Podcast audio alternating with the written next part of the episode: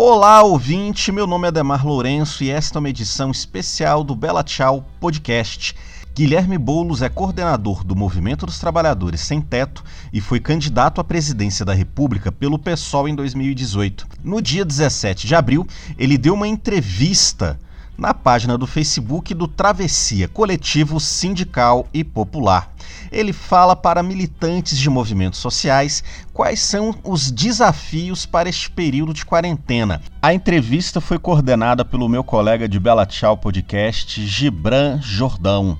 É imperdível. Não se esqueça de divulgar o material, seguir a gente no Spotify e conferir as edições passadas. Vamos à entrevista. Bom dia aí para todo mundo que está nos acompanhando. É mais uma live aqui do Travessia, coletivo sindical e popular. Hoje nós estamos aqui com Guilherme Boulos, coordenador nacional do MTST, ex-candidato a presidente da República pelo PSOL e que também é um dos coordenadores da é, Frente é, Povo Sem Medo, que é, hoje vai falar para a gente sobre é, o tema solidariedade de classe, né? principalmente em tempos de pandemia, né? a importância da solidariedade de classe para salvar vidas. Aí, Boulos, eu queria é, te dar um bom dia, saber como é que você está enfrentando essa quarentena, falar um pouco aí para a gente, enquanto o pessoal vai entrando aí na nossa live. E se você, antes de fazer a palestra, quiser falar um pouquinho sobre a campanha vamos precisar de todo mundo, isso é muito importante, e depois você pode reforçar no final também, ou no meio da sua palestra, essa campanha. Mas fala só um pouquinho aí para a gente como é que ela funciona, quem pode participar, o que, que já tem sido feito. Eu acho que é importante nesse momento aí que nós estamos vivendo de pandemia, onde nós estamos com um governo que não está dando a mínima para o povo, está pensando só em salvar os lucros dos, dos banqueiros e do, dos grandes empresários. Bom dia, Boulos, a palavra é com você. Bom dia, Gibran, bom dia a todo mundo que está nos acompanhando, é, a todo o pessoal do Coletivo Travessia, a turma que está nos acompanhando pelo Esquerda Online. É, bom, vou começar com, com a, a, explicação do que é a campanha. Né? A campanha Vamos Precisar de Todo Mundo foi uma iniciativa da Frente Povo Sem Medo, com a Frente Brasil Popular, é, apoiada também por partidos do campo da oposição, do campo de esquerda, para poder fortalecer as, as iniciativas de solidariedade que estão sendo feitas por movimentos sociais, por coletivos no Brasil inteiro. Então, desde que a pandemia veio com mais força, é, pipocaram iniciativas solidárias. Né? O MTST lançou uma mais focada no sem-teto, no povo das favelas, no povo das periferias, que é o Fundo Solidário. É, outros movimentos sociais lançaram, é, pessoal de associações de moradores, enfim. Você tem várias iniciativas acontecendo, sobretudo em relação à segurança alimentar, para distribuição de cesta básica, de material de higiene, enfim, chegar naquelas pessoas que tem mais dificuldade de fazer o isolamento físico, a quarentena, pela situação econômica precária. E a, a campanha, o, o, Vamos Precisar de Todo Mundo, na verdade, é um guarda-chuva. Né? É um, tem, tem o site, que é todomundo.org.br.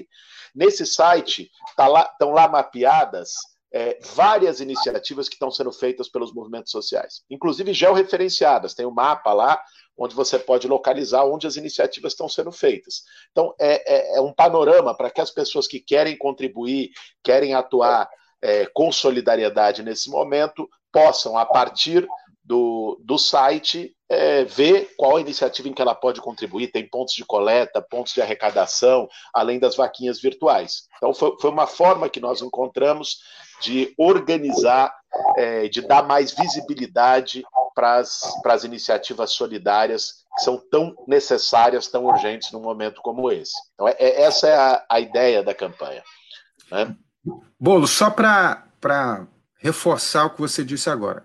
Quem tiver simpatia pela campanha e quiser ajudar é, através e se articular nessa campanha, vamos precisar de todo mundo. A pessoa tem um sindicato, uma associação de bairro, tem um movimento popular, uma ONG, qualquer, né, qualquer instrumento que possa potencializar isso.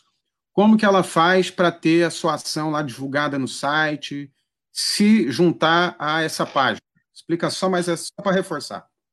Ó, para quem já está fazendo alguma iniciativa de solidariedade, lá no próprio site tem, né? Ó, cadastre aqui a sua iniciativa. A pessoa vai hum. seguir ali a orientação, vai cadastrar, pode cadastrar o seu ponto de coleta, pode cadastrar a sua vaquinha. Isso, o próprio site é autoexplicativo é, de, de como a pessoa faz isso. Para quem não tem uma iniciativa de solidariedade, mas quer colaborar, quer ser solidário com alguma, o site também oferece ali um leque de, de, de várias é, campanhas que estão sendo feitas no Brasil inteiro. E só para a gente é, repetir mais uma vez, assistindo, e no final eu vou repetir de novo, né, é, o nome do site é? Todomundo.org.br todomundo.org.br Então, para você que já está organizando campanhas de solidariedade, ou que quer passar a ajudar né, pessoas que precisam, nesse momento de pandemia, de solidariedade, né, de, de um, uma cesta básica, de materiais de higiene, de é, materiais que possam garantir a sua, um, um pouco mais de dignidade, você pode acessar o site todomundo.org.br. Lá o site é autoexplicativo, você pode já ajudar com alguma colaboração ou pode cadastrar a sua atividade de solidariedade para que o Brasil todo possa conhecer e para que mais pessoas possam ser beneficiadas dessa ação. Tá? É, nós vamos colocar daqui a pouquinho aqui o, o nome do site também. Boulos, é, para você que está assistindo, é, o Guilherme Boulos vai fazer uma palestra agora né, para a gente, uma análise junto, né, relacionando com essa questão muito importante. E no final nós vamos ter alguns convidados e vamos também colher algumas, não vai dar para fazer todas, mas algumas perguntas ou comentários que surgem aqui. Então, podem fazer comentários, podem fazer perguntas aqui, que eu vou depois uma ou outra aqui para poder fazer. No final, vai responder essas participações especiais, como também uma pergunta ou outra que surgir aqui nos nossos comentários. Então, Guilherme, 15 a 20 minutos a palavra é sua. Muito obrigado pela sua presença aqui com a gente. Obrigado, Gibran. É, vamos lá. Então, em relação a, a, ao debate, né, eu acho muito, muito importante a proposta desse nosso bate-papo, centrando na questão da solidariedade de classe. Acho que se a gente olhar o quanto que se falou de solidariedade é, no último mês, talvez seja mais do que se falou na última década. O tema da solidariedade veio à tona com, com a pandemia e não por acaso. Nós estamos passando a maior tragédia da nossa geração, a maior crise de saúde pública, a maior pandemia do século XXI. Então, é, o momento é grave. Né? E, e, e nessas tragédias, né, é, quando se tem uma crise social muito, muito forte, muito aguda, é, é também uma oportunidade da sociedade olhar para suas escolhas, olhar para aquilo que ela é, que ela se construiu enquanto, enquanto valor, enquanto caminho, né? E, e, e, esse debate gera uma reflexão muito forte sobre solidariedade. Né? Não só no âmbito do gesto individual, da contribuição, da colaboração para alguma iniciativa solidária específica, mas também em relação ao modelo de sociedade que a gente vive. Veja só, nos últimos 40 anos, a gente viveu mundialmente uma hegemonia neoliberal. Desde os anos 80, inaugurada é, no Reino Unido com a Margaret Thatcher, nos Estados Unidos com o Ronald Reagan, você né, teve uma maré, uma onda né, que foi tomando o mundo todo, com uma ideia de que é, as pessoas deviam se virar por conta própria, de que o livre mercado dava conta de organizar a sociedade, de que os direitos sociais, os direitos trabalhistas, os serviços públicos, um, modelo de um estado de bem-estar social era uma coisa cara, ultrapassada e, e até associada na cabeça deles a privilégios. Portanto, o Estado tinha que ser mínimo. Né? O Estado não deveria intervir na economia. A economia deveria ser regulada apenas pelas leis de mercado. Deveria se privatizar todas as empresas públicas.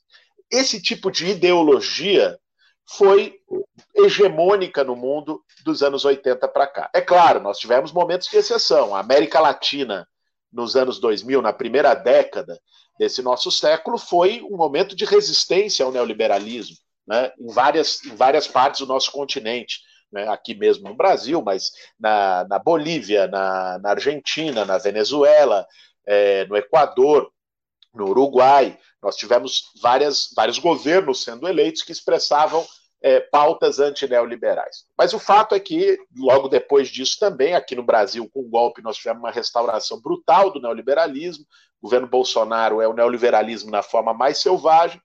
E é, agora, diante de uma pandemia, ficou nu e cru para o mundo inteiro a completa incapacidade deste modelo de resolver o problema das pessoas. O que as pessoas querem agora, por exemplo, é atendimento à saúde pública. Né? Há um mês, dois meses atrás, nós fazíamos a defesa do SUS como um modelo de saúde universal e éramos tratados com riso, com chacota. O SUS parecia coisa de dinossauro. Agora, com o debate que a pandemia colocou, é, se tornou quase um consenso internacional a importância de você ter sistemas de saúde pública entre os liberais que demonizavam a intervenção pública, a intervenção do Estado, né, o investimento público, né, até a semana passada, né, agora estão todos é, valorizando a necessidade de planos de salvação e o papel do Estado para conduzir a sociedade para sair dessa crise. Então, veja, é, a tragédia coloca temas. Né? tragédia, além de todo o sofrimento que ela traz, todo o rastro de destruição, de morte, aqui no Brasil, aliás, mais do que é, o, o, aquilo que já estava dado do ponto de vista da pandemia, pela completa inconsequência, pela irresponsabilidade criminosa do governo Bolsonaro em lidar com ela. Mas também ela é uma oportunidade para se debater rumo. Né? E a solidariedade entra, entra aí como um valor essencial. O que nós estamos discutindo hoje, essencialmente, nas pautas, é se nós queremos salvar a vida das pessoas ou se nós queremos salvar lucro dos bancos.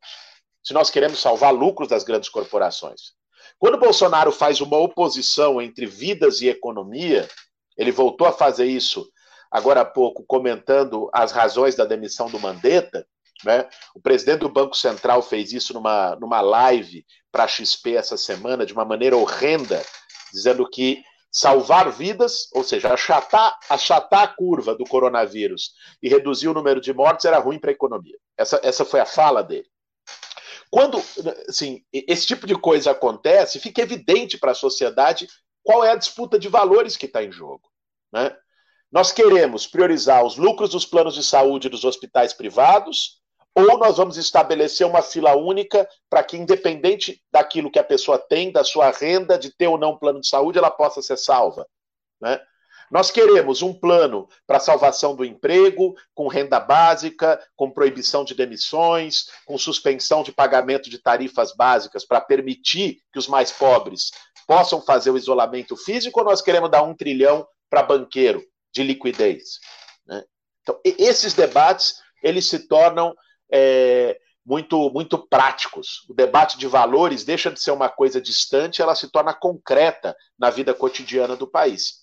Então, isso fez com que a discussão de um modelo mais solidário, de colocar as vidas acima do lucro, de reconhecer a importância de um sistema universal de saúde pública, de reconhecer a importância do papel do Estado na proteção das pessoas e para garantir direitos, entrasse como pauta na ordem do dia. Cabe a nós, movimentos sociais, partidos de esquerda, sindicatos, organizações da classe trabalhadora nesse país, fazer com que esse debate não suma ao longo do processo. Que agora todo mundo se tornou defensor do SUS, até o Mandetta, que é um cara ligado a plano de saúde, que é um cara que aprovou a emenda constitucional 95 no Congresso quando era deputado, que tirou 9 bilhões do SUS no ano passado, né? Até o Mandetta, que foi contra médico cubano, né, virou, botava o colete do SUS e ficou como o maior defensor do SUS na parada. Né? A questão é o que, que fica no pós? Nós temos que começar a fazer esse debate. Qual é a sociedade que a gente quer? Que modelo de sociedade nós queremos? Quais as lições que nós podemos tirar da pandemia? No entendimento, está dada a oportunidade da gente fazer um debate sério sobre uma revolução solidária nesse país. O que é uma revolução solidária? É fazer um, uma, uma, um debate de modelo de sociedade que reverta um modelo de desenvolvimento né, que coloca o lucro acima da vida, que destrói o meio ambiente, que provoca desigualdade social, que aniquila direitos. Né? É construir um modelo de Estado solidário, um modelo de Estado de combate à desigualdade, redistributivo de renda, de riquezas, né? É, de resgatar o papel dos serviços públicos, de saúde, de educação, de revogar o modelo fiscal é, absurdo que foi construído nesse país em torno da emenda constitucional 95 e da lei de responsabilidade fiscal. O Brasil precisa agora discutir responsabilidade social, não responsabilidade fiscal. Então, isso tudo passa por debater a reorganização da nossa sociedade a partir de um modelo mais solidário, a partir de outros valores. Não o valor do, do individualismo, do consumismo, do ódio, da violência, da falta de empatia, daquele que coloca os ganhos, é, os lucros de bancos, de empresas acima da vida das pessoas. Então, é, essa é uma dimensão do debate da solidariedade que eu queria trazer aqui para a nossa conversa. E a outra, naturalmente, é uma coisa prática, concreta, imediata, que tem a ver com a gente é, olhar para aqueles que estão numa situação mais vulnerável. Veja, eu sou professor, muitos dos que estão assistindo é, têm o seu emprego formal na sua categoria, é, são sindicalistas, seja da metalúrgico, bancário, professores também, de várias áreas. Nós temos condição de fazer uma quarentena, um isolamento por dois, três meses e ter uma poupança, ter um colchão, manter um emprego, né? Garantir que tenha estrutura para poder suportar esse período. Agora nós temos mais de 40 milhões de brasileiros na completa informalidade, jogados à própria sorte, que trabalham de dia para comprar o jantar, que estão trabalhando no aplicativo, no Uber, no Rappi, é, no iFood, né, que trabalham por conta própria, que fazem bico. Né? Nós temos 40 milhões, sem falar nos 11 milhões de desempregados de desemprego aberto. É, nós temos 25 mil pessoas só na cidade de São Paulo que moram na rua. Como é que vai fazer quarentena se não tem casa? Nós temos milhões de brasileiros nas periferias que não têm saneamento básico, que têm dificuldade de acesso à água. Como é que vai se higienizar, lavar as mãos a toda hora se não tem água? Então, é, é no momento de quarentena e de isolamento, é para essas pessoas que a gente deve olhar. E por isso a importância de ter campanhas solitárias solidárias. É, eu vi, é, às vezes, algumas pessoas dizendo: ah, mas isso é assistencialismo, né? isso é filantropia. Não, isso é a diferença entre a pessoa poder ter comida na mesa ou não ter. Simples assim.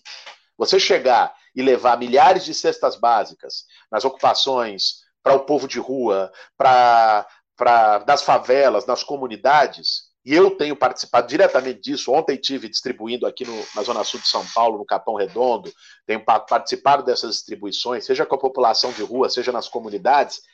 Tenho visto e ouvido o que as pessoas dizem. É a diferença entre comer e não comer.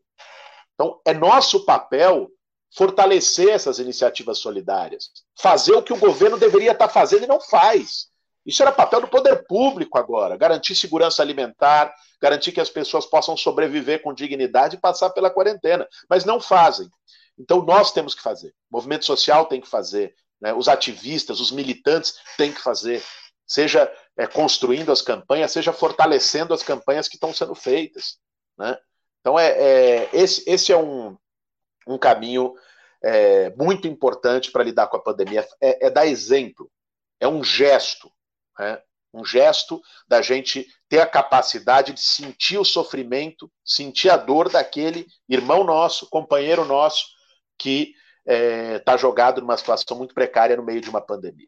Né? Então, é, as iniciativas de solidariedade, as campanhas de solidariedade, e aí é, vamos, precisar, vamos precisar de todo mundo, é, é, é o guarda-chuva que ajuda a mapear todas elas, no MTST, nós lançamos o Fundo Solidário ao Sem Teto, que arrecadou já quase 600 mil reais e transformou isso imediatamente em cesta básica, material de higiene, já, já chegou a 19 mil pessoas em 11 estados do Brasil que foram ajudadas. Né? São, são várias iniciativas. É, sei que o movimento sindical está promovendo algumas, tem contribuído, quero agradecer, inclusive, a, a sindicatos, parceiros que têm ajudado né, é, e, e contribuído na campanha dos movimentos sociais, do MTST e de outros movimentos. Ou seja, é momento da gente, de um lado, é, discutir quais as lições em termos de modelo de sociedade, de valores que a pandemia traz. E discutir que sociedade a gente quer no pós-pandemia. Isso é essencial. Essa é uma tarefa e um papel nosso. Né?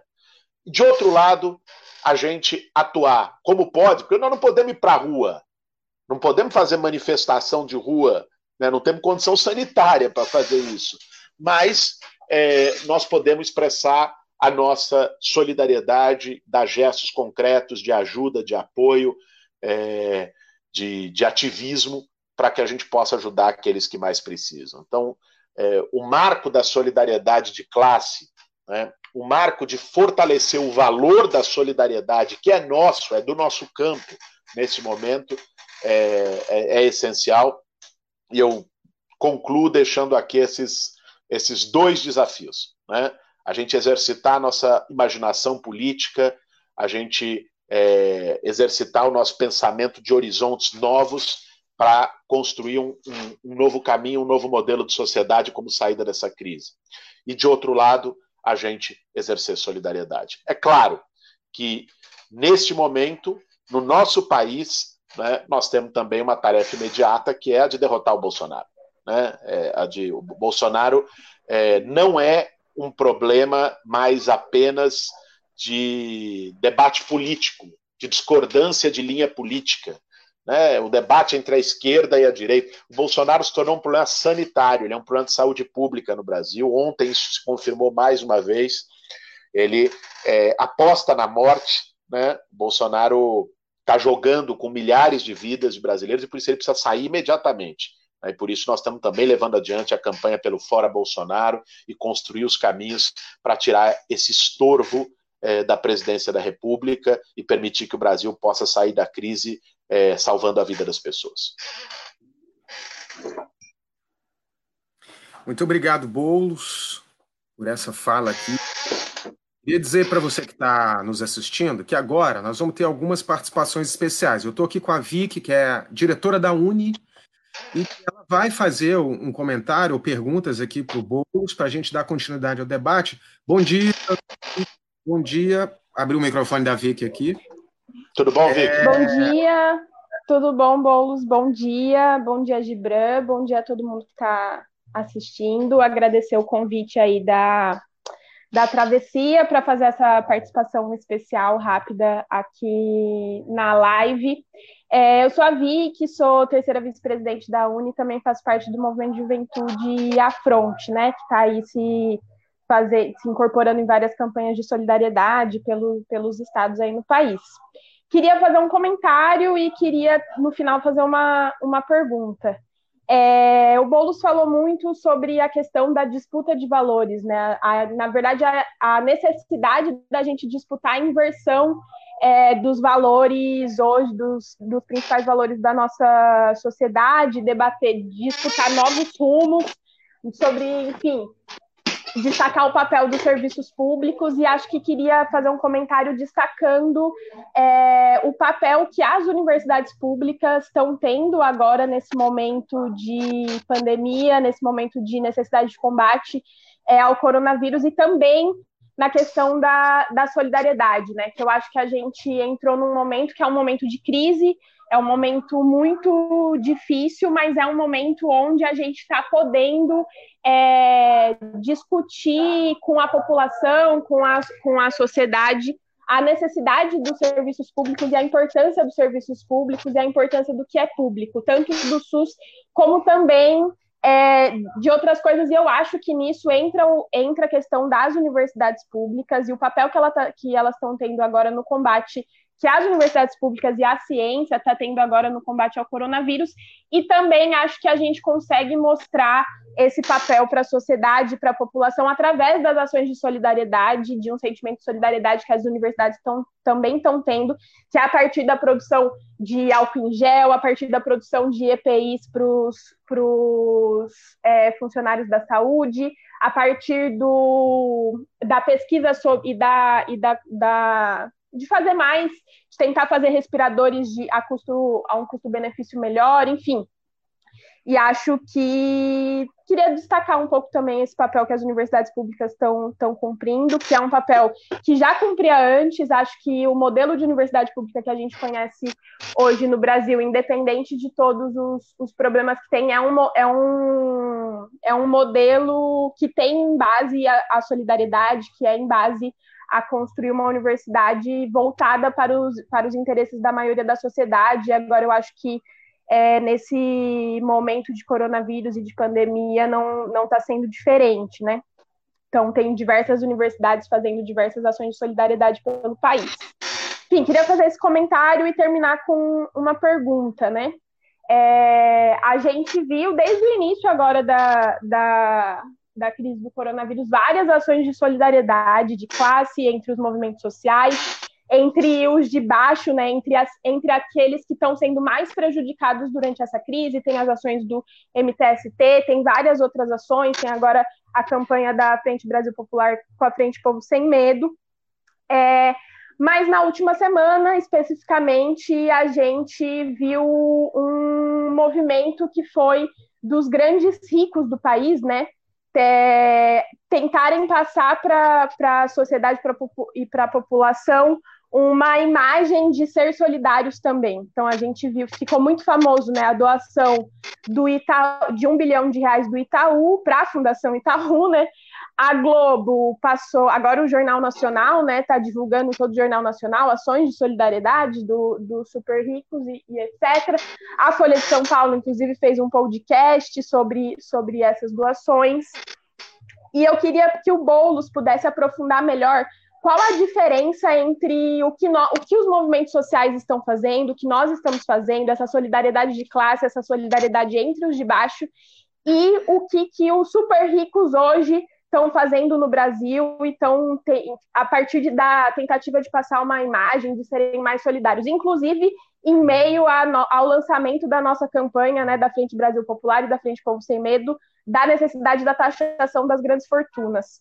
É, então, queria que o Boulos pudesse aprofundar melhor qual é a diferença entre o que a gente faz, é, os movimentos sociais faz no país e, qual, e entre o que os super ricos, os super ricos estão fazendo agora nessa crise.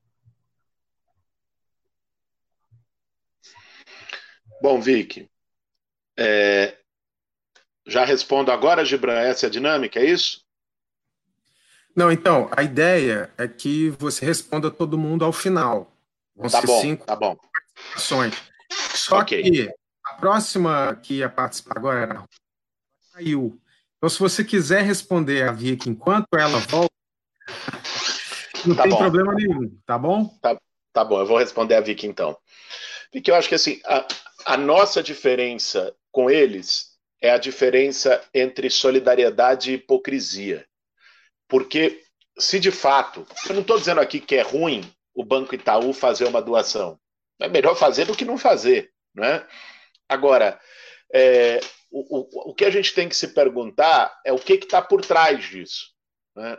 Se de fato o, o, o, Banco Itaú, outros bancos, tivessem verdadeiramente preocupados é, com o sofrimento que as pessoas estão tendo em relação a, ao tema da saúde pública, em relação ao, ao à fome, né, a falta de condições para se manter durante a pandemia, né, é, eles não, não, fariam agora aqui uma, uma doação pontual. Né? Se eles estivessem preocupados com o abismo social e, e o problema da pobreza no Brasil, né, eles não teriam, por exemplo, patrocinado todas as medidas de retirada de direitos e de retiradas de investimento público nessas áreas que fizeram ao longo da sua história e nos últimos anos, sobretudo. Né? Quem foram os pais da emenda constitucional 95, que arrancou já 20 bilhões do SUS em três anos? Né? Se não os banqueiros, se não os grandes empresários? Né? Quem foram é, os pais da retirada de direitos com reforma da Previdência, com reforma trabalhista, que ajudaram a colocar os trabalhadores na informalidade, na precariedade, se não esses mesmos setores que agora aparecem como bons samaritanos, muito mais para construir uma imagem de marketing para a sociedade, talvez para evitar preventivamente um debate de quem é que deve pagar a conta, de taxação de fortunas, de taxação dos lucros deles, que aí seria muito mais do que um bi. Se a gente tivesse que taxar os lucros de Itaú, não seria um bi dado para a Fundação Itaú, né? Seriam alguns bilhões repassados ao poder público para fazer política social. Então, a, a diferença está é, justamente aí. Me parece, eu vejo essas iniciativas né, muito mais como iniciativas de marketing para poder preservar uma imagem dos super ricos no momento em que inevitavelmente vai ser questionada a desigualdade no Brasil, vai estar sendo questionado um determinado modelo, ganham mais força propostas como taxação de fortunas e dos super ricos, muito mais como uma iniciativa de marketing do que como preocupação com a vida das pessoas. Essa é a grande diferença entre o que a gente está fazendo nos movimentos sociais e o que eles estão fazendo, com, obviamente, a cobertura da grande mídia. Parte dela, inclusive, eles ajudam a pagar como patrocinadores de anúncios, de, de, de comerciais em todas elas. Bom, queria agradecer a participação da Vicky, diretora da UNE, que ajudou bastante aqui a qualificar o nosso debate. Eu vou chamar dados e aí nós vamos nessa mesma dinâmica. Todo mundo vai fazer suas perguntas e comentários e ao final o Boulos responde a todos, tá bom? É, eu vou chamar aqui agora a. Obrigado, viu, Vic? Vou tirar você aqui. Tchau, gente. Vou continuar tchau, vendo tchau. de fora. Tchau. Tá bom. Agora, Eu vou chamar aqui, é, Boulos, a Rúbia, que é diretora do Sinazef de Santa Catarina. É, Rúbia, fique à vontade agora. Bom dia para você. Espero que esteja tudo bem aí na sua quarentena. Tudo bem, Rubia? tudo bom, Guilherme? Bom dia, Gibran. Bom dia. Primeiramente, parabenizar a iniciativa da Travessia, muito importante nesse momento de quarentena, que a gente, enquanto ativistas políticos e sociais, não consegue, né? É, se manifestar com, diante de todo esse caos que a gente está vivendo, nos resta acompanhar as lives, fazer esse movimento, trazer um pouco de politização para as pessoas, além da solidariedade, né? E nos manter em movimento nesse sentido, mas, claro, respeitando o que a gente entende, que é a orientação da Organização Mundial de Saúde, que é necessária, que é único, a única medida que a gente pode nesse momento tomar efetiva, que é o isolamento social, né? Que é a quarentena. E aí também dizer que é necessário que a gente lute e reforce a necessidade de quarentena para todos os trabalhadores, né? É, o que eu quero dizer, minha intervenção no sentido de, diante dessa pandemia, a gente tem ouvido muitas pessoas dizerem que a gente está no mesmo barco, que um vírus não escolhe o hospedeiro e que todas as pessoas serão atingidas. Então, é como se agora, até teve uma, uma blogueira aí que fez um, um textão dizendo que bastou um vírus para que a gente entendesse que todo mundo é igual e tal, tal, tal. Então, a gente sabe que não é bem assim, né? E aí eu preciso é, dizer, e também gostaria que tu dissesse, né? É, é um esforço que eu tenho feito, dizer que a gente não está no mesmo barco, né? Que enquanto alguns estão de iate e vão lucrar com essa crise, né, que vai matar muitas pessoas, muitos sequer têm água para lavar as mãos, né? A gente está diante de uma realidade onde no Brasil mais de 30 milhões de pessoas não têm água, não têm acesso ao saneamento básico. Então, como que esse vírus chega de maneira diferente para as pessoas, né? Numa, numa sociedade tão desigual e que de fato a gente não está no mesmo barco. E, portanto, esse tema da solidariedade de classe é muito importante, porque a gente precisa compreender qual é de fato a necessidade da nossa classe, é, onde se localiza a nossa classe né, diante dessa pandemia, que é numa situação muito diferente desses ricos que têm chamado todo mundo para as ruas, que têm implorado pela volta do comércio, como se a gente pudesse ignorar uma realidade, como se a gente pudesse ignorar uma pandemia e tocar a vida como se tudo tivesse normal e deixar, né, quem, quem for para morrer, se forem os idosos, se forem os, os, os que já estão doentes, é, é, é, de uma insensibilidade tão brutal.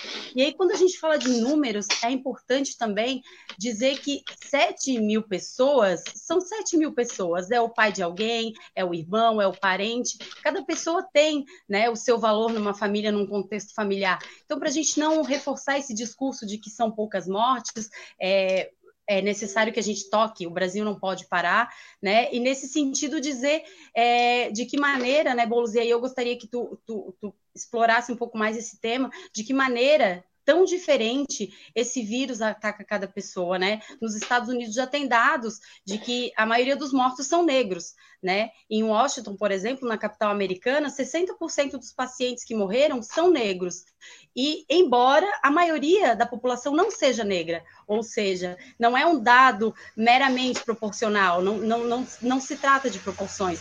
Então, a gente está diante mesmo de pessoas mais vulneráveis, né? Por exemplo, nesse contexto de trabalho remoto, inclusive, como que fica para as mulheres, né? Como as mulheres são mais afetadas nesse sentido? Com as crianças em casa, em período de é, sem, sem aula, né? Por conta do isolamento, tendo que fazer as tarefas remotas das crianças, tendo que trabalhar também, entregar suas tarefas.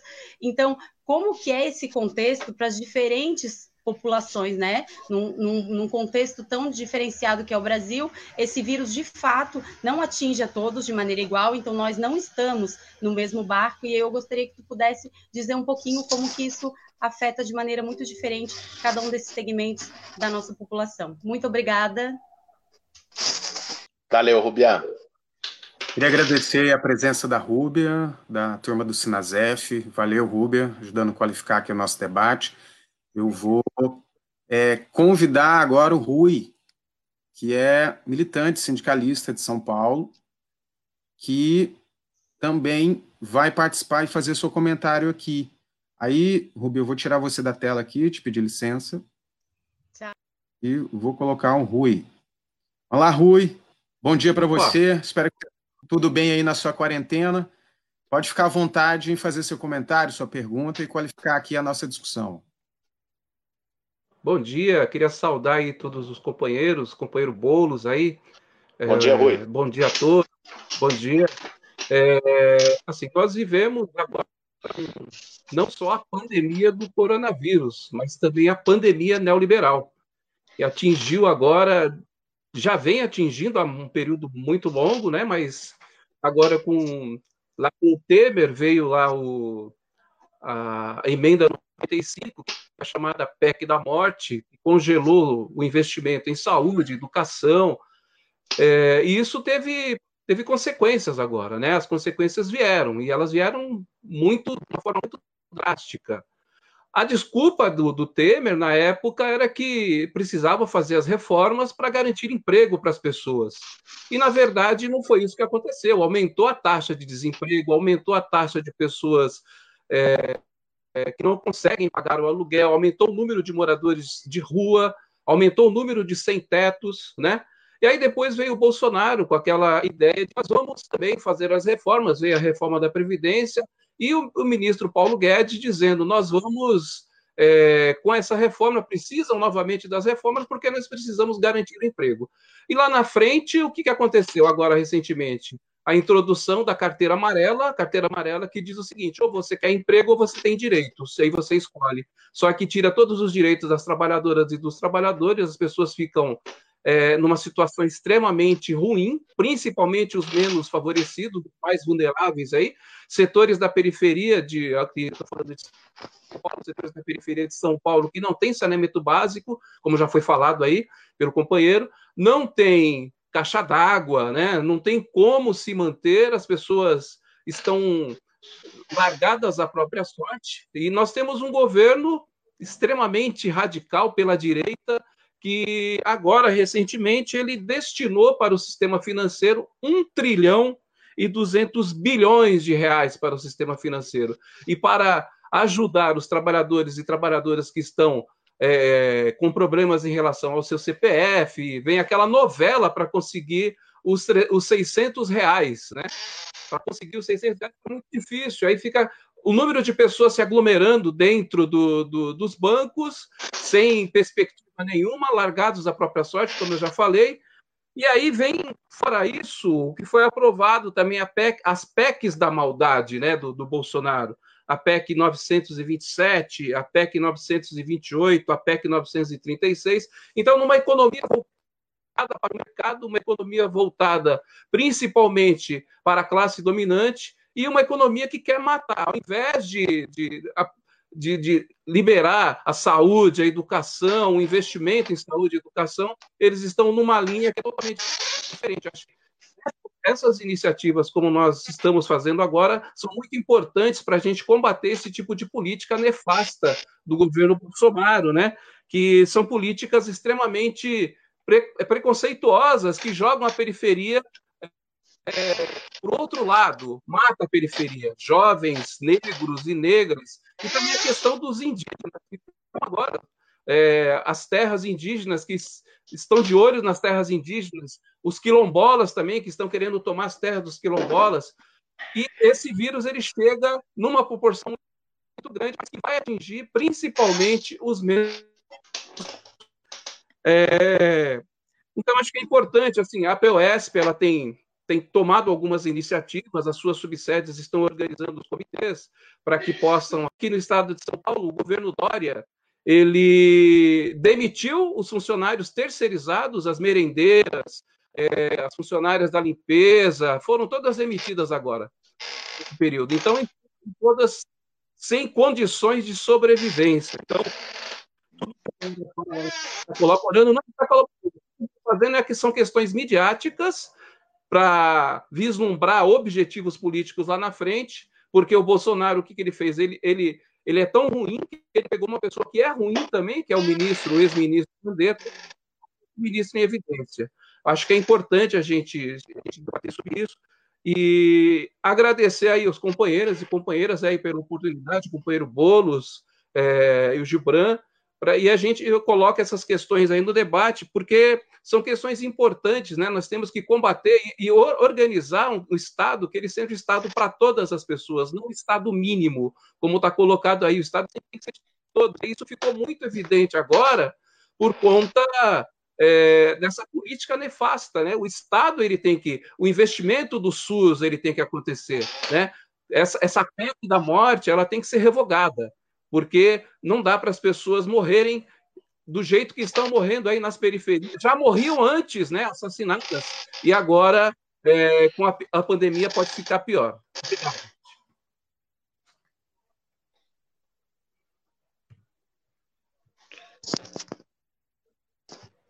Nós não estamos te ouvindo, Gibran, acho que está mudo o seu microfone. Tá, muito obrigado aí, é, Rui. Né? Realmente esqueci aqui de abrir o microfone. Mas eu nós só temos mais duas é, participações. Eu vou chamar agora a Dani, que é a Daniele Brito. Ela é professora. É... Vou tirar o Rui aqui da telinha. Rui, valeu. Ela é professora no Piauí e é, é do sindicato é, dos servidores municipais é, de Teresina. Dani, muito obrigado, bom dia para você. Espero que esteja tudo bem aí na sua. E fica dia, à vontade Dani. agora, tá? Fica à vontade, a palavra é sua. Ok, obrigada, Gibran. Bom dia a todas as companheiras e companheiros que estão participando desse maravilhoso debate realizado pelo Travessia. É, eu vou iniciar minha fala é, falando um, pro, um pouco da nossa situação local. Aqui em Teresina, o Sindicerme constrói o Fórum pelos Direitos e Liberdades Democráticas. E no dia 10 de março, em, em assembleia com a categoria, nós deflagramos a greve da educação municipal, no qual de, é, ocupamos a Câmara Municipal por quatro dias e depois tivemos que, no dia 18, suspender as manifestações por conta do coronavírus, mas a categoria continua em greve. Em relação aos ataques do Bolsonaro, do governo Wellington Dias, do PT e do prefeito Firmino Filho, do PSDB, que agora ele quer alocar os professores é, na Fundação Municipal de Saúde e nos órgãos de saúde, a gente continua fazendo, dando resposta a esses ataques. Então, é, nós já podemos perceber que nesse período de isolamento social, os casos de violência doméstica podem aumentar. Dentro de casa, a mulher tem nove vezes mais chance de sofrer violência doméstica por parte dos seus companheiros, seus ex-companheiros, pelos filhos. Então, nesse curto período de isolamento social, de quarentena, já foram notificados aqui em Teresina três feminicídios e uma tentativa de feminicídio. Então, assim, nesse, nesse último sábado, é, houve a, o feminicídio de uma médica, né? Ela foi, ela foi assassinada com 18 facadas pelo seu ex-companheiro dentro de casa, na frente da filha. Ele arrombou a porta do, do apartamento dela e, e eh, com recrites de, de crueldade, uma vez que ele deferiu várias facadas é, nas suas partes íntimas. Depois disso, ele pegou a filha levou para a avó materna e disse assim: tá aqui tua neta, porque tua filha está morta. Aí ele pegou o carro dele, saiu pela BR 343 e colidiu com a carreta e foi carbonizado. Então, assim, é, nós sabemos que a solidariedade de classe ela precisa andar junto com o combate ao machismo. Então, observando este período que o homem está dentro de casa e nessa perspectiva, é importante que todos nós, sindicatos, organizações, é, movimentos, tenhamos políticas de campanha permanente contra a opressão da mulher.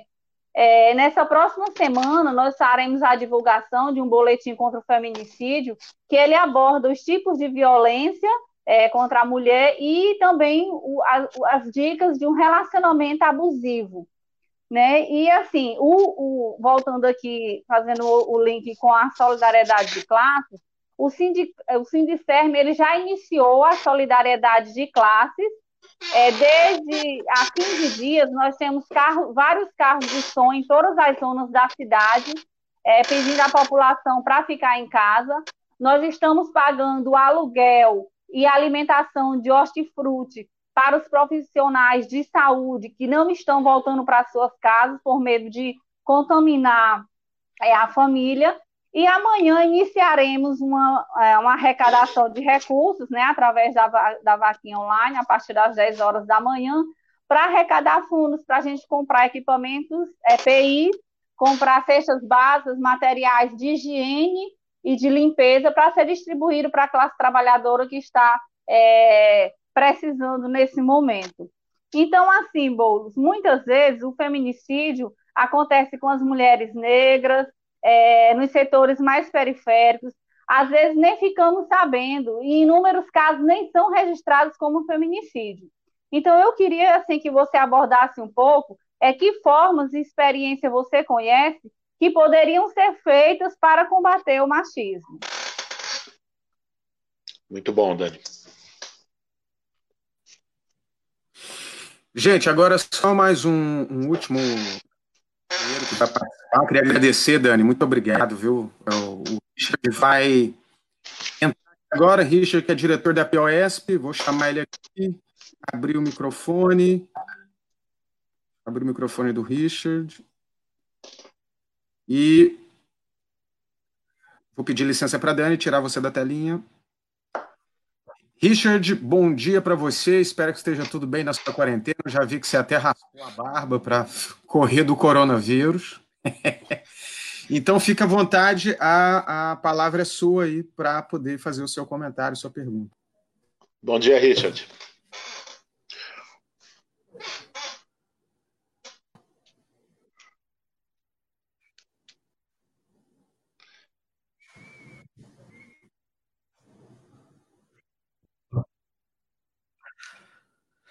Bom dia, Gibran. Bom dia, Bolos. É, primeiramente, reivindicar essa iniciativa da travessia. Eu acho que é muito importante a gente fazer esse tipo de debate, porque os trabalhadores e os movimentos sociais estão diante de uma situação completamente nova é, para a nossa geração.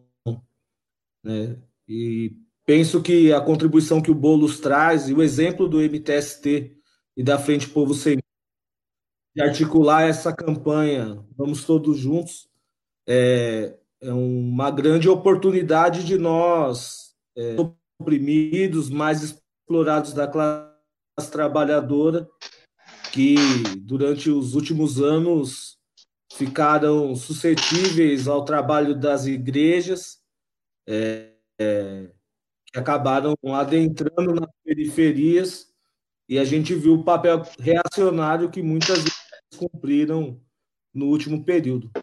É, nesse sentido, é, essas ações de solidariedade de classe, que na verdade são tradições da esquerda,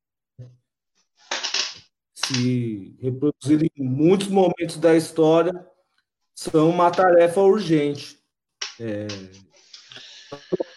a oportunidade para socializar um pouco que os professores e professoras estão é, desenvolvendo aí nas regiões a partir da POS, de outros sindicatos, e acho que é um exemplo que tem que se amplificar, né?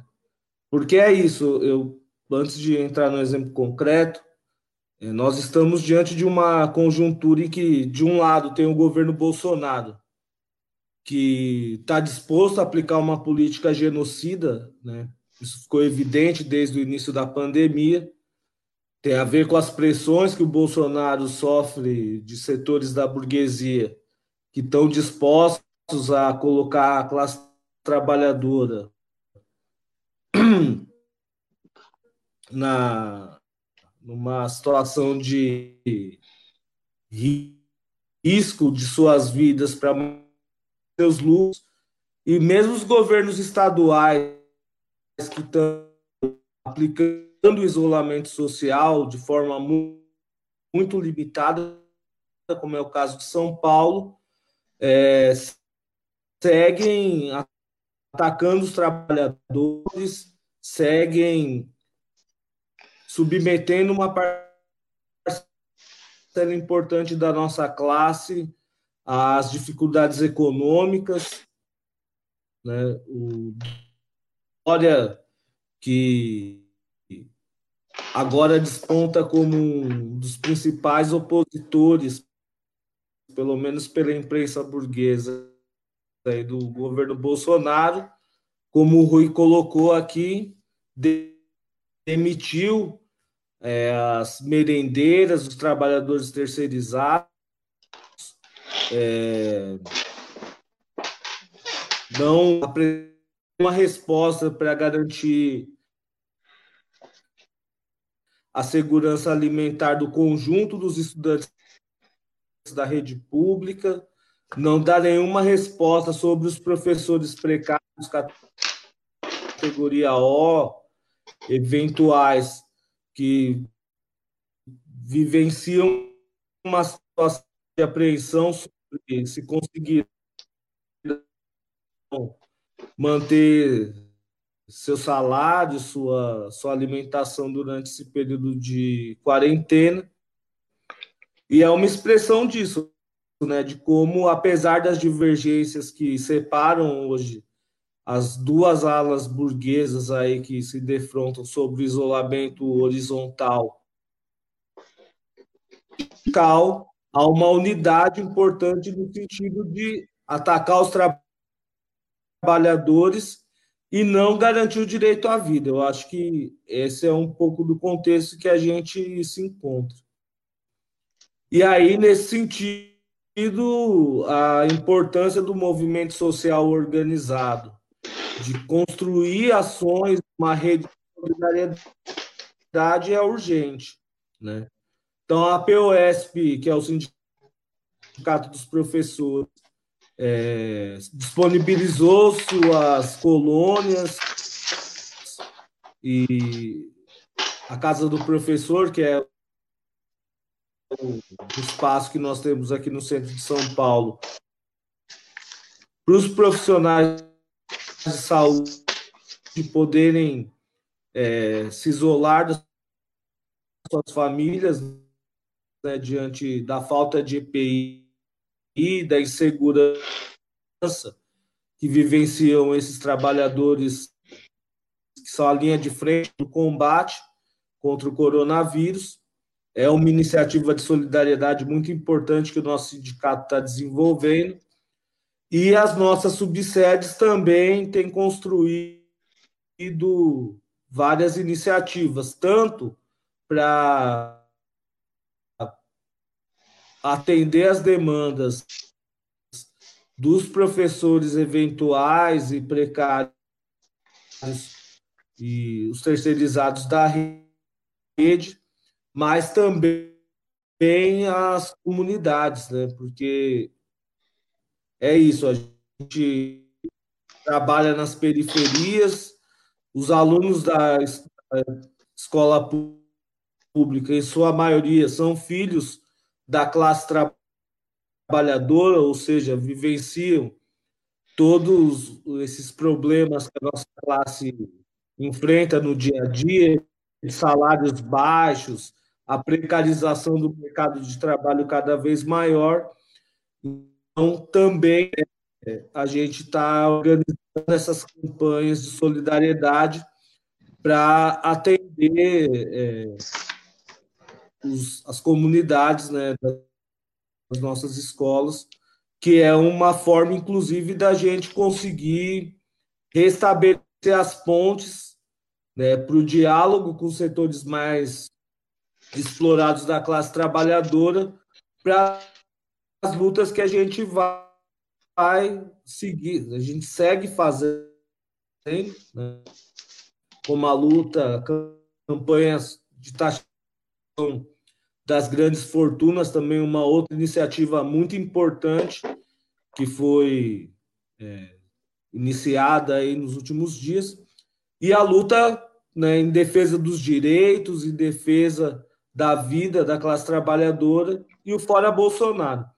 Então, acho que, mesmo numa, num contexto muito difícil, é, dramático, na verdade, para o conjunto da classe trabalhadora, que vai ser o setor que mais vai sofrer com a pandemia. Inclusive, hoje saiu na imprensa né, uma notícia de que aqui em São Paulo a periferia concentra a, a maior parte das mortes né, de suspeitas do coronavírus. Acho que é uma expressão de um, quadro que tende a, a se agravar no próximo período nós nos reaproximarmos, né, através dessas campanhas dos setores mais explorados da classe trabalhadora é uma questão determinante para acumular força para as lutas que a gente tem que seguir travando e com certeza travaremos no pós-pandemia, pós-isolamento social. Então, uma vez, é, agradecer pela oportunidade de estar aqui socializando essas iniciativas. É, parabenizar o Boulos pela intervenção, né? e o MTST, a Frente Povo Sem Medo, por essa articulação que está sendo construída aí através da campanha. Vamos precisar de. É isso, companheiros. Muito obrigado. Valeu, Richard. Muito obrigado pela sua participação. Eu vou agora para o fechamento do Boulos. É, Boulos, aí você pode agora, é, de acordo com a que você fez, das perguntas que surgiram, da, dos comentários, e falar mais uma vez da, da, né, do, da campanha que a, a Frente Povo Sem Medo está organizando é, que, tem, que, chama, que vamos precisar de todo mundo, né? Como as pessoas podem participar, porque é, você falou no início, então tem muita gente que entrou depois, que eu acho que é importante ficar sabendo dessa informação também. Vou colocar você aqui na tela e o fechamento agora é seu. Tá certo, obrigado, obrigado Gibran, todo mundo que nos acompanhou até aqui, agradecer é, as questões aí da Davi que eu já respondi lá atrás, mas da Rúbia, do Rui, da Dani, do Richard, e vou comentar um pouquinho sobre os temas é, que os quatro levantaram. Primeiro, sim, é, a, a, a Rúbia tocou num ponto que é a história do vírus democrático. Essa foi uma declaração do vice-ministro da Saúde do Irã, logo no começo da pandemia, ele disse: não, o coronavírus é um vírus democrático, pega todo mundo, que tinha pego membros do governo, membros da elite econômica. Sim, desse ponto de vista literal, é óbvio que todo mundo está sujeito. Boris Johnson pegou, dois governadores de estado pegaram aqui no Brasil. É, a, a questão não é essa. A questão é quem tem condições para poder se prevenir e para poder se tratar, uma vez é, na pandemia do coronavírus. E aí o vírus é profundamente antidemocrático. Né? É, porque, é, vejam, as condições, ela citou os dados de negros e latinos nos Estados Unidos, que são as principais vítimas. É óbvio que isso não é por nenhuma questão biológica, por nenhuma questão. Isso tem a ver com questões sociais. São aqueles que estão com que têm menores condições de ter acesso a uma saúde que nos Estados Unidos não é pública, né, de pagar um tratamento de saúde, são aqueles que estão mais expostos do ponto de vista de, de piores condições de vida, é, são aqueles que têm, têm em geral, né, menos condições de fazer o isolamento físico e a quarentena, porque precisam garantir comida na mesa e não tem nenhuma poupança, nenhuma, nenhuma condição é, de ficar em casa em quarentena. Então, é, é disso que nós estamos falando. Né? O vírus afeta, a pandemia afeta as classes sociais né, de maneira muito desigual. Né? E, e, esse debate passa por a gente é, construir justamente iniciativas de solidariedade e também uma plataforma de exigência de medidas de segurança, de medidas de proteção, para que os governos é, garantam o isolamento social desses setores e garantam o tratamento de saúde daqueles que são os mais vulneráveis, os mais pobres, os mais prejudicados. Então, é, é esse ponto é sempre importante a gente, a gente reafirmar. Ou seja, é, nós não estamos no mesmo barco, nós estamos na mesma. Só que alguns têm uma, uma canoazinha para se virar na tormenta e outros têm iate transatlântico. Né? Então, é, esse, esse debate precisa é, ser feito. Né? Ah, o, o Rui, depois o Richard também levantou isso, os dois tocaram no tema dos, dos direitos. Né? É, é uma coisa assim, desumana que, no meio de uma pandemia, usando inclusive recursos parlamentares, que é o da sessão virtual, que foram criados justamente para que se possa tomar medidas com emergência, com rapidez de combate à pandemia, que nessa semana tenha se aprovado a MP 905 no Congresso, a carteira verde e amarela. É claro, o que foi aprovado é, tirou algumas das excrescências do texto, como liberação de trabalho aos domingos sem hora extra e tal, mas manteve pontos de ataque graves. Né? Cito um aqui, que é a redução da multa rescisória, da multa ao FGTS que o patrão paga quando demite, quando demite sem justa causa. Ou seja, nós estamos falando de uma facilitação das demissões. A multa rescisória era um dos fatores que dificultava o patrão a fazer uma maior rotatividade, uma maior demissão. Isso foi aprovado agora, no meio da pandemia, usando da sessão virtual, sem nenhum debate com a sociedade brasileira. E por isso se lançou ontem uma hashtag, é, uma campanha virtual, que era para caducar a MP 905, porque se ela não for votada no Senado até segunda-feira, ela caduca, ela vence e, deixa, e perde a validade. Então, esse é um apelo que nós estamos fazendo aos senadores para deixar caducar, porque ela não foi discutida com a sociedade, porque tirar direitos num momento como esse é uma perversidade maior do que tirar em outros momentos. Né? Então, é, e isso nos coloca também alguns, algumas fronteiras. Muito bem. É, nós defendemos o isolamento físico e estamos contra a política genocida do Bolsonaro. Ah, o Dória também defende, o Witzel também defende, o Rodrigo Maia também defende. Então, parece que está todo mundo no mesmo campo. Neste, ne, do ponto de vista das, dessa medida de saúde pública, né, de como é, fazer esse combate à pandemia, ok, que bom que eles estejam também defendendo o isolamento físico e não estejam na postura insana do Bolsonaro. É, agora, nós não podemos nos esquecer que eles tomam medidas contra o povo e contra os trabalhadores durante a pandemia. A MP 905 é um exemplo, né, a, os cortes aqui do Dória e demissões de trabalhadores terceirizados, de merendeiras, é um outro exemplo. Né? Então, é, não vamos nos iludir com belos olhos de ninguém. Né? É importante saber fazer a unidade necessária para enfrentar o Bolsonaro e a sua política genocida, mas ao mesmo tempo não baixar nenhuma das nossas bandeiras nesse enfrentamento. É, e por último, a questão levantada da Dani, que é a questão da situação das mulheres e do aumento do feminicídio. Saiu, acho que foi antes de ontem, uma pesquisa, um levantamento feito na cidade de São Paulo de explosão, de aumento exponencial do número de feminicídios no último mês, durante a quarentena. Né? Então, existem medidas que podem ser tomadas, e aqui eu estou falando de medidas emergenciais. Nós estamos defendendo é, a, a, questão do, de que parte do, da rede hoteleira né, seja destinada para abrigar mulheres vítimas de violência. Né? Essa, essa é um, um ponto, é uma proposta-chave que já está sendo feita em outros lugares do mundo.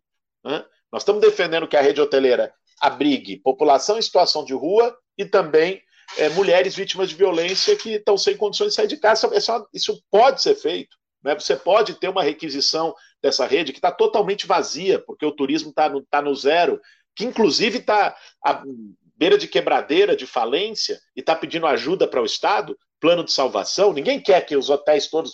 Vai ter um monte de pequeno, médio, ninguém quer que quebre, que vá à falência. Então, qualquer ajuda que tenha do poder público tem que vir uma contrapartida de, além da garantia dos empregos da, do, dos trabalhadores da rede hoteleira, também de utilização dessa rede no momento da pandemia para abrigar mulheres vítimas de violência, e nós temos defendido através do MTST também população em situação de rua. Você pode ter medidas preventivas. Né? Nós, nós, defendemos durante a, a, campanha em 2018 a criação da Patrulha Maria da Penha. Você, tem que ter. As mulheres ligam para o 190, né, para o Disque Denúncia, e o, o atendimento é inexistente. Né? Muitas vezes até humilhante, vexatório. Então, você precisa ter a criação de canais, sobretudo agora que as pessoas estão ficando em casa e explodem, a, explode a violência doméstica, explodem os feminicídios, você precisa ter a criação dessas políticas preventivas. Nós estamos cobrando, isso é, isso é atribuição, claro, o governo federal teria que fazer, mas é atribuição também dos municípios, das prefeituras, essa cobrança precisa ser feita. Então, gente, é, isso comentando algumas das questões, eu acho que são temas-chave nesse momento de pandemia, mas concluo, termino aqui reforçando mais uma vez a importância da nossa participação, do nosso apoio em iniciativas é, solidárias. Né? A campanha que está no site todomundo.org.br reúne ali várias iniciativas que estão sendo feitas. Recomendo que todo mundo acesse. É, quem é de sindicatos, diretores, quem é, milita no movimento sindical, que participe à sua maneira, seja construindo iniciativas, seja divulgando as iniciativas existentes, contribuindo financeiramente com as iniciativas existentes. E quem aqui está nos assistindo né, e quer ajudar de alguma forma, entra lá, né, contribui com, com, com, as vaquinhas, contribui com os processos de doação, porque isso nesse momento faz muita diferença. Ainda mais quando a gente tem um governo genocida que não se preocupa com a vida das pessoas, que para pagar uma renda básica de 600 a 1.200 reais, né, tá demorando 20 dias para começar a pagar. Isso é um escândalo que está acontecendo, colocando burocracias como a exigência do CPF regular que a gente derrubou, né, mas que que a oposição derrubou, tanto no parlamento como na justiça, mas colocando todo tipo de dificuldade. Né? Eles não querem fazer o pagamento, eles apostam no caos e na miséria das pessoas.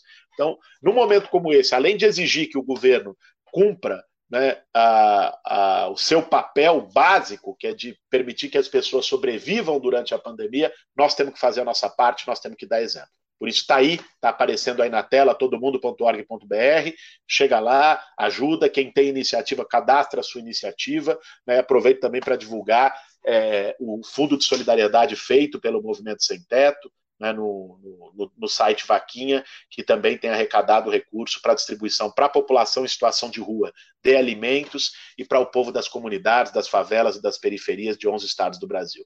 Obrigado, Gibran, obrigado a todo mundo aí que que interveio fazendo perguntas, a quem nos assistiu até agora, parabenizar a Travessia pela, pela iniciativa e um grande abraço para vocês. Bolos, eu queria te agradecer. É, eu só vou te pedir para responder uma pergunta aqui dos comentários, que não entrou nos comentários, aí me cobraram aqui para o WhatsApp, mas é do grande companheiro Mauro Puerro, que te manda um abraço. Mauro, Mauro, grande Ele Mauro. Pergunta E ele pergunta o seguinte, é, só para a gente encerrar mesmo: como é que você vê após né, o pós-pandemia, né, o espaço que, que, poderá ter para os trabalhadores em relação a um programa alternativo de saída né, para a classe trabalhadora que possa se confrontar com o, as propostas dos capitalistas. Depois que passa esse pesadelo, o que, que você pensa né, que pode ser de tarefa para a classe trabalhadora e de como o mundo vai estar? Né? É, por exemplo, é, é muito difícil hoje você pensar um mundo pós-pandemia sem fortalecer o SUS. E eu não estou falando só do Brasil, estou falando de, de, de, todos os países né, do, do, que não têm um serviço igual ao SUS, por exemplo. Mas, enfim, fica essa pergunta final para a gente encerrar aqui a nossa live. Um grande abraço para o Mauro Puerro aí também, que nos ajudou aí a construir esse momento aqui com o Guilherme Boulos. Vamos lá, Guilherme.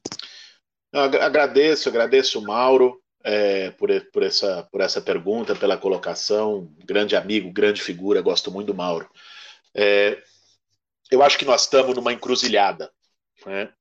É verdade que é, a, a, crise, a pandemia trouxe debates, como por exemplo da saúde pública universal, que eu acho que vai ser muito difícil esses caras conseguirem contornar. Muito difícil. Não é impossível, porque essa gente é de uma hipocrisia atroz, né, de uma desumanidade atroz, mas coloca um tema da saúde pública, coloca o tema de valores solidários, coloca o tema do papel do Estado para garantir direitos, para garantir investimento público, coloca o neoliberalismo em xeque. Né? E esse é um caminho possível. Né? O caminho da gente, a partir disso, construir um novo modelo de desenvolvimento, ele, ele foi posto. Né? Ele está em debate, ele está em discussão, não só aqui no mundo inteiro. Todo mundo está discutindo pós-pandemia, o novo normal. Nós não vamos voltar à normalidade anterior. Nós teremos um novo normal. Agora, qual será esse novo normal é a grande disputa do nosso tempo. A disputa que nós vamos travar nas próximas semanas e nos próximos meses vão definir os nossos caminhos pelos próximos anos e, quem sabe, por décadas.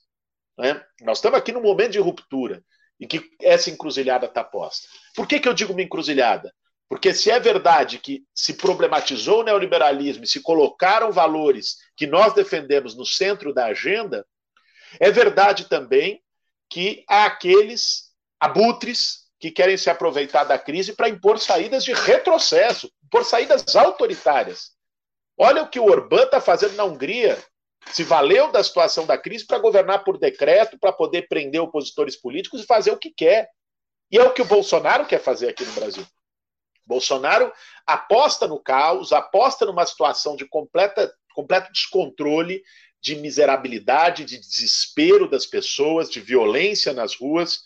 É nisso que ele aposta, para poder, a partir disso, arquitetar uma saída autoritária, que é o que ele quer, isso todo mundo sabe. Bolsonaro é um amante de ditadura. Né? Então, é, é, preocupante também, nós, nós temos que estar com o radar ligado. A gente não pode entrar no debate do pós-pandemia com, com uma ideia de já ganhou, de que nós vencemos o debate na sociedade. Ainda não. Existe uma disputa aberta, uma disputa sobre o futuro, uma disputa sobre modelo, uma disputa sobre valores. Essa disputa foi aberta pela pandemia. Nós estamos diante dessa grande encruzilhada. De um lado, aqueles que querem usar a oportunidade da pandemia para impor retrocessos, saídas autoritárias, né, e fazer mais uma vez o povo pagar a conta, já dizendo: olha, nós gastamos muito na pandemia, o déficit fiscal aumentou. Esse discurso já começa a aparecer. Mesmo a gente estando aqui no epicentro da coisa, a coisa está crescendo. Já começam a falar 300 bi, já, não sei o quê. daqui a pouco já vem o discurso de quem vai pagar, querendo destruir ainda mais, né, usando isso como alavanca para destruir ainda mais investimento público e direitos sociais no país. Não duvidem que essa turma vai tentar esse caminho. E, de outro lado, né, o caminho que nós defendemos, que nós vamos batalhar nesse país para que seja o caminho de saída da crise, que é a valorização de uma vez por todas do SUS, que passa pela revogação do regime fiscal do teto de gastos, pela revogação da lei de responsabilidade fiscal, pela sua revisão, né, que passa por redefinir o papel do Estado, através, baseado no investimento público, num grande plano de investimento público para geração de emprego, né? um grande plano de investimento público para garantia de direitos universais, para garantia de moradia, de saneamento básico. O tema do saneamento e da moradia também entraram como é, vetores nessa crise, porque a situação de moradia está impedindo milhões de pessoas de fazerem quarentena, a ausência de saneamento está agravando a curva da doença, fazendo com que ela chegue em mais lugares, porque as pessoas não podem se proteger. Então, nós vamos fazer com que esses debates se potencializem num novo modelo. Né? Nós temos usado muito essa ideia de uma revolução solidária, né? É, é, achamos que é, é esse debate que precisa ser feito nesse momento como saída da crise. Agora vai ser uma disputa, vai ser uma batalha. E o que está muito atento com a tentativa de utilizar essa crise para impor saídas autoritárias e de retrocesso ao país. É isso. Um abraço a todos. Bulos, eu queria te agradecer é, por ter tirado um pouco aí do seu tempo para participar aqui dessa live.